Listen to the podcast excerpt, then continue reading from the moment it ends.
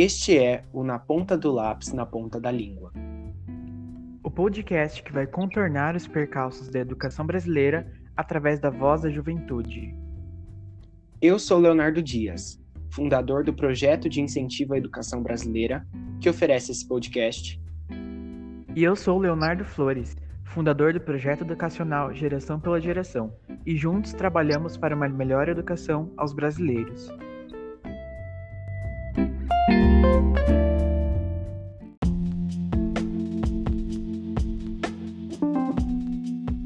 Onda do altera, não altera, finalmente a data do Enem 2020 foi decidida. Alívio para uns, discórdia para outros e preocupantes expectativas para a maioria, o Enem 2020 não ocorrerá nesse ano e ocorrerá nos dias 14 e 27 de janeiro de 2021, que foi a data escolhida.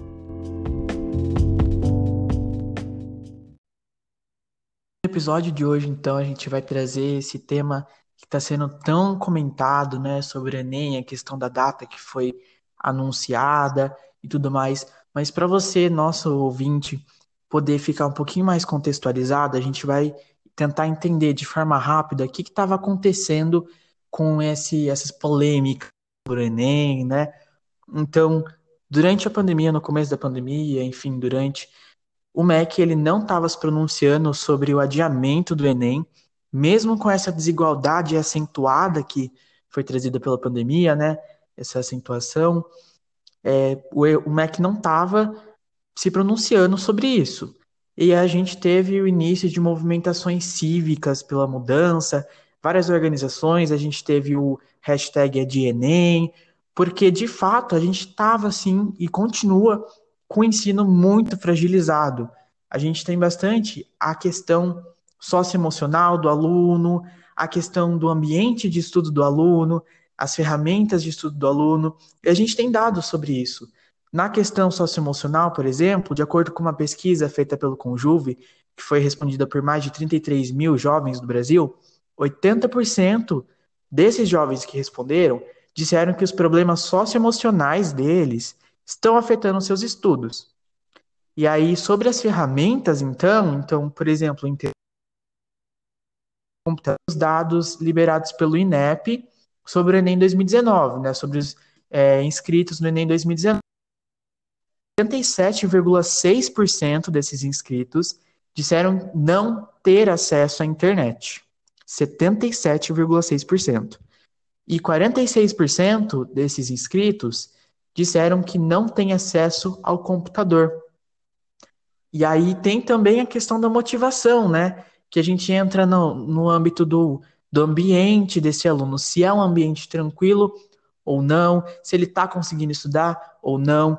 E novamente, é, trazendo dados da pesquisa do Conjuve, a gente tem que 63% desses respondentes, né, desses jovens que, que fizeram parte da pesquisa, que preencheram, não têm um ambiente tranquilo para estudar. E 67% disseram que não estão conseguindo estudar desde o início da pandemia. Então a gente tem toda essa fragilidade no ensino remoto, porque é o ensino remoto emergencial, não dá nem para a gente chamar de EAD, porque o AD ele é todo regulamentado, ele é pensado. O que a gente está vivendo agora é o ensino remoto emergencial. É totalmente diferente. E por isso que o Enem é, trazendo novamente a pesquisa do Conjuve, do pessoal que respondeu, dos jovens que responderam, 52% disseram que não pretendem fazer o Enem. Então a gente tem todas essas questões e o MEC estava ignorando isso no começo. Então a gente começou a ter essas movimentações cívicas pela mudança. Mas aí a gente teve o anúncio do MEC falando que sim, eles iriam adiar, né? É, e aí a gente teve uma enquete e tudo mais. Como é que foi isso, Dias? Conta um pouquinho pra gente. Justamente, Léo. É, o, o MEC traz esse, frente a essa pressão que ele vinha sofrendo da, da sociedade e das movimentações cívicas, é, o MEC acabou fazendo aquela, montando aquela enquete que foi bem questionada, foi a enquete do Enem que trazia as opções dezembro, janeiro e maio, é, para os estudantes escolherem uma data é, positiva para a sua situação ali, né? E logo depois a gente é, recebe, nessa semana, né? Por essa semana, a gente recebe o anúncio da, da data escolhida pelo Enem. O anúncio foi feito lá pelo secretário executivo do MEC, o Paulo Vogel, e também o presidente pelo presidente do Instituto Nacional de Estudos e Pesquisas Educacionais, Anísio Teixeira, que é o INEP, é, o Alexandre Lopes, né? Ele, eles durante a, a coletiva de imprensa lá em Brasília é, disseram qual seria a data do Enem e de certa forma nessa coletiva de imprensa a democracia que eles tanto falavam que tinha na enquete, democracia entre aspas, ela foi meio que colocada em xeque, porque eles até, até pontuam que a soma de votos dos estudantes que escolheram dezembro e janeiro para fazer a prova era maior do que a, a, a quantidade de votos para maio, o que foi bem, bem questionado é, já que democracias não funcionam dessa forma, como a gente bem conhece nas eleições municipais, estaduais e da presidência da República também. É, além disso, eles também pontuam que maio não seria uma opção viável, o que reitera que a, a falta de organização da parte do MEC de colocar uma opção que nem seria viável, então a gente não compreende muito bem o que estava acontecendo ali, quais eram os princípios que estavam sendo escolhidos para essas opções da enquete, então tudo foi colocado meio em xeque, em especial essa democracia que eles tanto falavam. Outra coisa também que foi reiterada pela, pela divulgação que o Léo já trouxe, a divulgação dos dados do INEP, é, quanto ao Enem de 2019, a cada quatro, a cada quatro candidatos do Enem 2019, eles declararam que não tinham acesso à internet. E, então, a gente se questiona, que democracia é essa consegue. Então, essa enquete foi tinham acesso.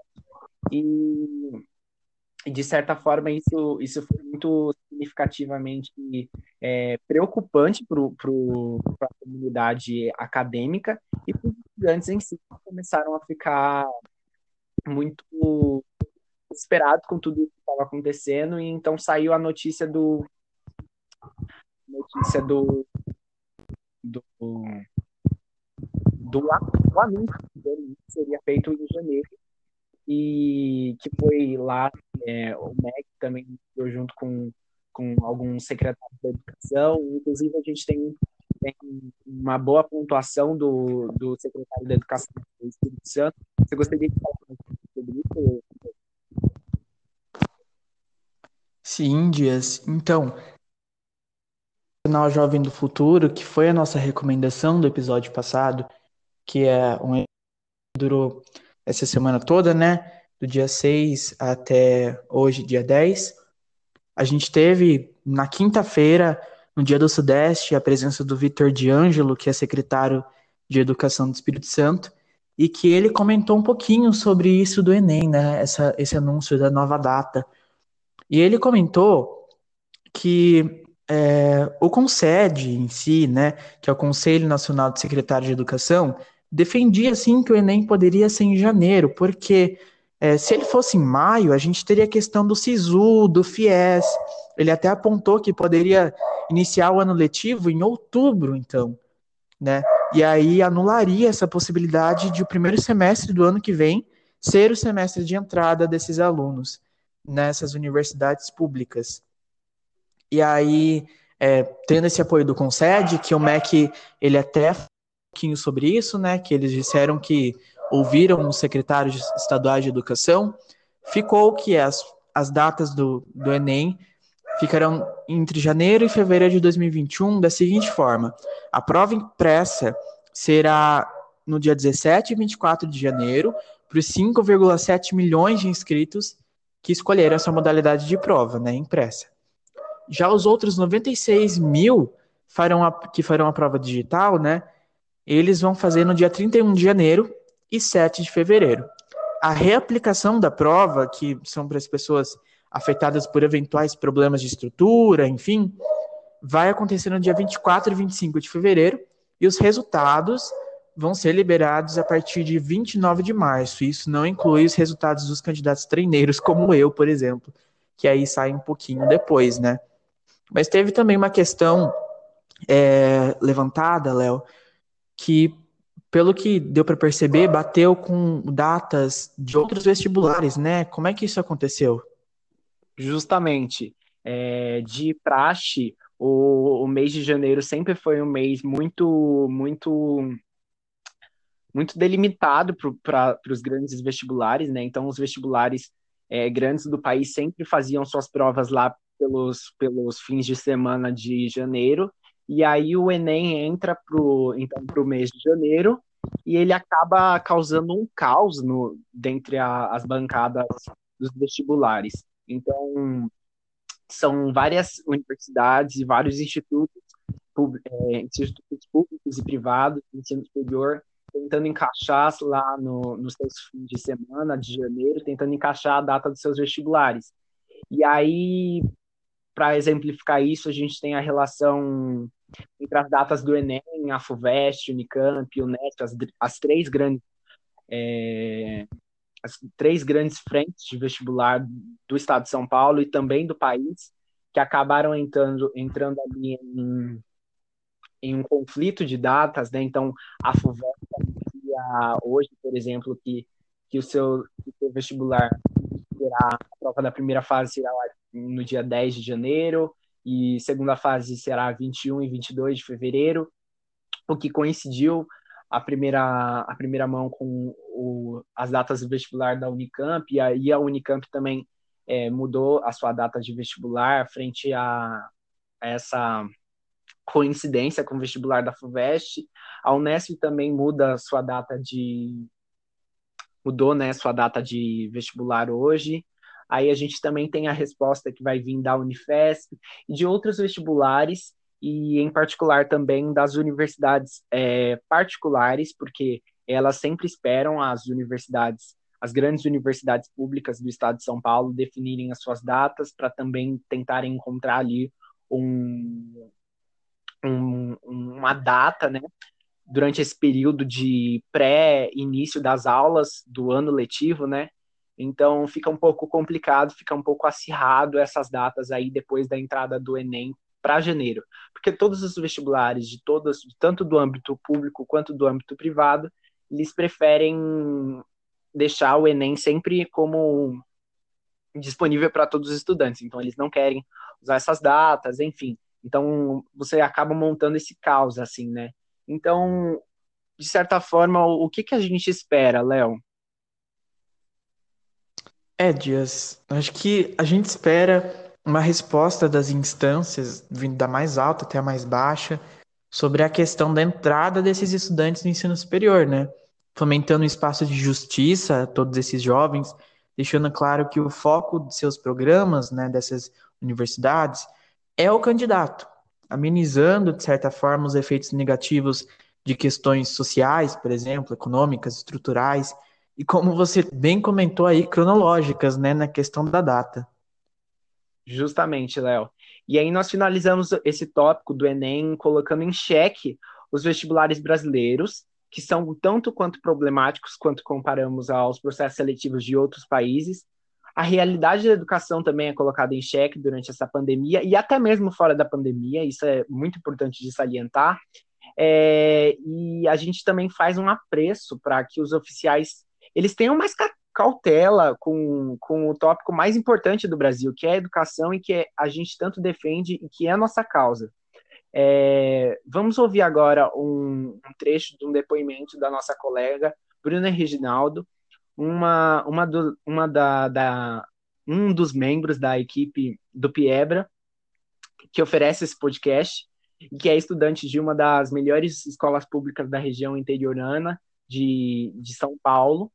E a gente reitera que esse, esse, essa, esse depoimento e a realidade que a Bruna vive é uma realidade bem distinta da maioria da, da, da realidade da maioria dos jovens do Brasil, porque a gente sabe muito bem que, que a região onde nós estamos é privilegiada comparado a, ao Brasil real, né? Ao Brasil, a todos os Brasis que existem dentro do Brasil.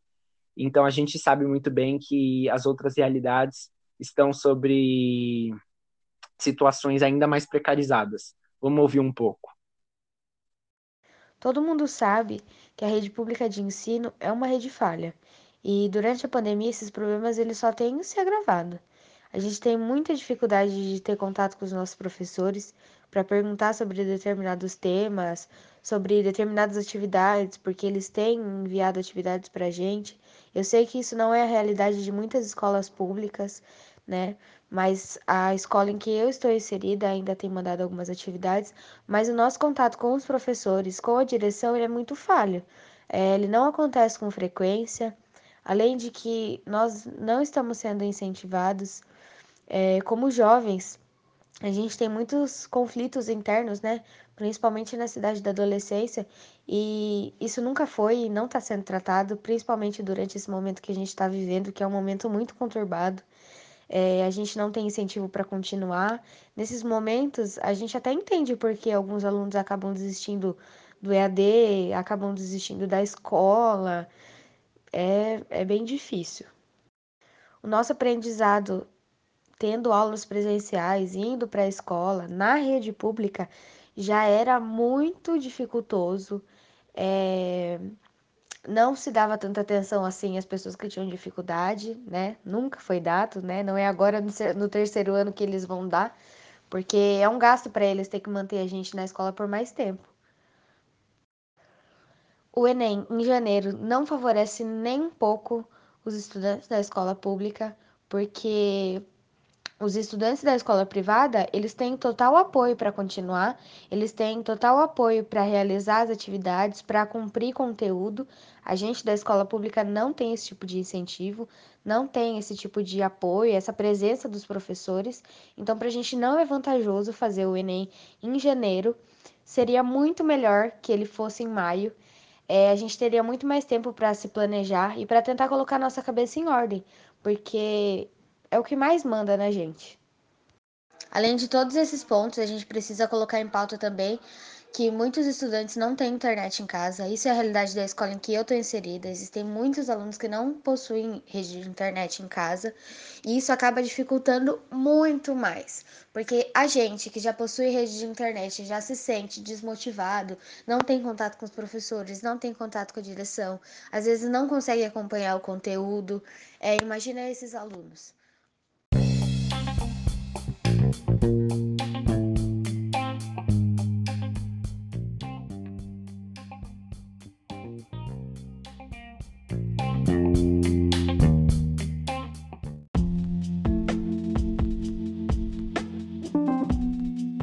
Mudando de tema, uma coisa que caiu como algo bem inesperado por esses últimos dias foi a criação do quarto ano do ensino médio para o estado de São Paulo. Criado pelo governo do estado na tentativa de recuperar a queda do aprendizado dos estudantes do atual terceiro ano do ensino médio, como você, Dias.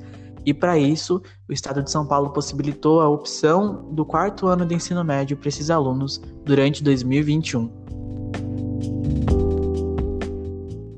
Rocieli Soares, o secretário da Educação do Estado de São Paulo, anunciou por essa semana, por essas semanas, né, a criação do, do quarto ano do ensino médio, com, com adesão voluntária dos estudantes da rede pública, ou seja, é, aqueles estudantes que desejam fazer isso, né, é, entrar para esse novo, para essa nova oportunidade de ensino, que é o quarto ano do ensino médio, é, então, os estudantes terão essa possibilidade de tentar é, corrigir esses gaps de ensino que eles acabaram tendo com a pandemia, que foi muito grave para a pedagogia e para o aprendizado dos alunos. É, e também o Rosselli pontua é, na sua entrevista à CNN Brasil, ele pontua que as escolas privadas são incentivadas a fazer o mesmo, então a promover o, o ensino para os estudantes se sentir que que se sentem de alguma forma é, é, que sentem algum dano acadêmico para sua formação, né? Então você você percebe isso muito quanto aqueles estudantes que desejam entrar no ensino superior, então vão prestar o vestibular. Esses estudantes têm muitos gaps durante esse ano por causa da pandemia e precisam desse auxílio, então o Estado de São Paulo acabou aderindo a essa resposta. mas ele sempre, o Rossielli sempre reitera nas suas, nas suas entrevistas que não é obrigatório para os estudantes é, entrarem nesse quarto ano do ensino médio, isso vai ser bem opcional. É, e, e, ele também, o Rossielli sempre pontua que é, a entrada do, do quarto ano do ensino médio para o currículo do, da rede pública é a fim de minimizar a desigualdade do ensino por classe social. Ele, tem uma, uma frase muito impactante que ele fala que é para aquele aluno da rede privada e que tem condições financeiras, se ele não passar no vestibular, ele faz um cursinho ao longo do ano e vai continuar tendo oportunidades de estudo. Mas para os nossos estudantes que saem do ensino médio, isso não é possível. Então, é dar uma opção a mais. Então, ele, ele, ele fala isso porque realmente a gente compreende muito isso, que existe uma desigualdade no ensino do Brasil, então os estudantes das escolas privadas é, alguns estudantes de escolas privadas têm esse, podem ter esse acesso a cursinhos, enfim, os estudantes da rede pública acabam sofrendo esse dano financeiro e que, enfim, atrapalha na entrada do ensino superior. E você vê alguma expectativa nisso, Léo? Pois é, Dias. Eu acho que a expectativa que a gente cria é que, de certa forma, os prejuízos dessa pandemia né, na educação desses jovens de São Paulo e claramente do Brasil inteiro também sejam amenizadas com programas semelhantes né, que tentem auxiliar na oferta de conteúdos aos estudantes, né? É sempre o melhor à nossa juventude. Justamente, esse é o objetivo, o melhor à nossa juventude.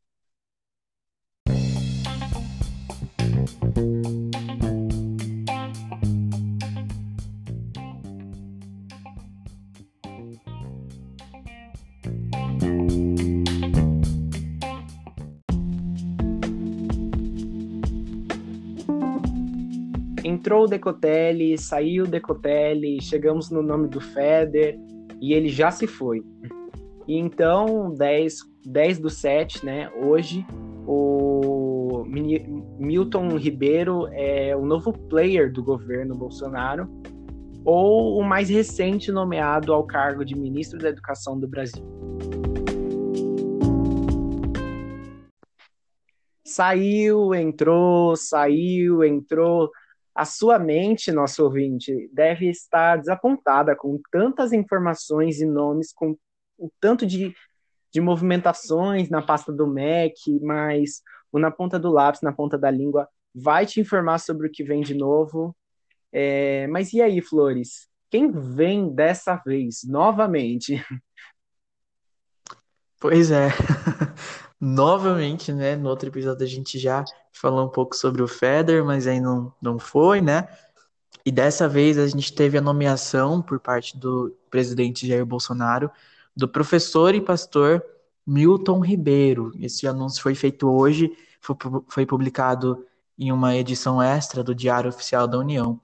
Mas é, como é bem recente, é de hoje, isso a gente vai trazer um pouquinho do currículo dele então para a gente começar, né? Seguinte, ele é graduado em teologia pelo Seminário Presbiteriano do Sul. Ele é mestre em Direito Constitucional pela Mackenzie, que é uma universidade da qual ele é membro do Conselho Deliberativo, relator da Comissão de Assuntos Educacionais e foi vice-reitor entre 2000 e 2003. Ele também é doutor em Educação pela USP, é militar da Reserva do Exército, é pastor da Igreja Presbiteriana de Santos e é integrante da Comissão de Ética Pública da Presidência da República desde maio de 2019, ou pelo menos ex-integrante agora MEC, né? Mas com relação a, a as bancadas, né, a bancada da educação e tudo mais, como é que foi essa reação, assim? Apesar de ser recente, a gente teve alguma coisa? Então, nossos ouvintes devem estar se perguntando qual é a reação das bancadas é, em relação a esse novo nome, já que os outros nomes, tanto o Decotelli quanto o FEDER, geraram reações, é, inúmeras reações, né? Então, apesar da, da bancada da educação, é, os grandes expoentes da educação ainda não terem se manifestado ao, no, ao, ao nome que vem, né, que é o Milton Ribeiro, é, eu acho que também isso se dá por causa do, do que já aconteceu com o Decotelli, com o que aconteceu com o Feder. Eles acabaram percebendo que não dá para se manifestar muito é, recentemente, assim, quando a, no, a notícia já sai, tem que esperar baixar o pó um pouco.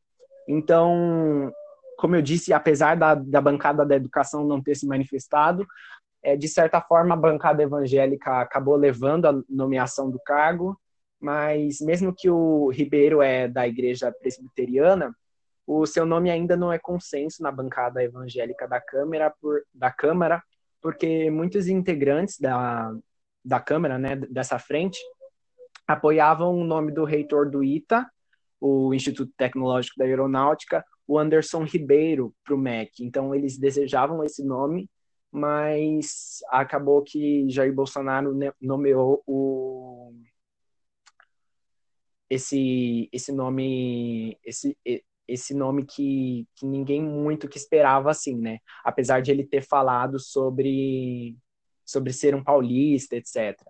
É, mas de certa forma a gente reitera o que a gente já vinha falando nos outros episódios e a gente sabe que você, nosso ouvinte, deve estar cansado de é, todo episódio a gente ter que falar de entradas e saídas de ministros, mas enfim, de, de de, em linhas gerais, né, resumindo, a gente deseja o melhor é, para a gestão do, desse novo ministro. É, a gente deseja o melhor para a educação, porque a gente sabe que essa causa é muito importante para o Brasil que a gente tem hoje. Um Brasil que precisa de um capital humano e que precisa de, de um olhar mais atento a esse problema social tão grande que é a educação.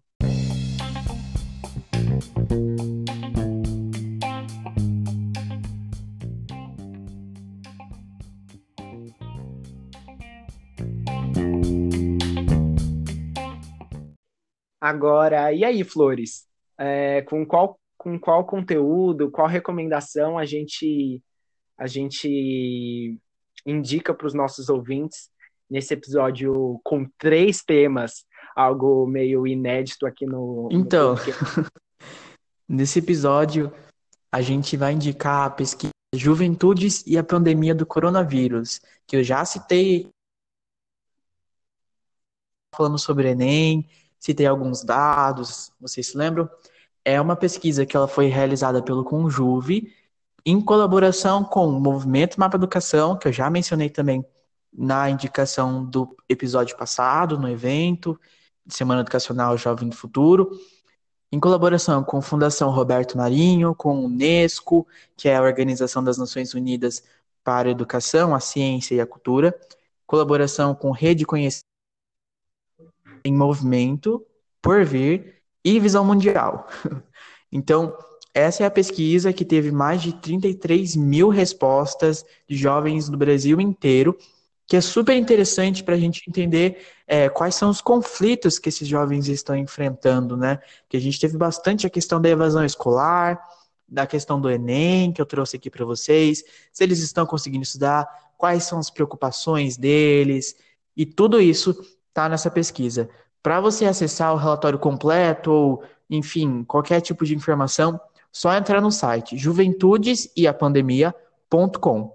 Lá você vai ter acesso a tudo isso.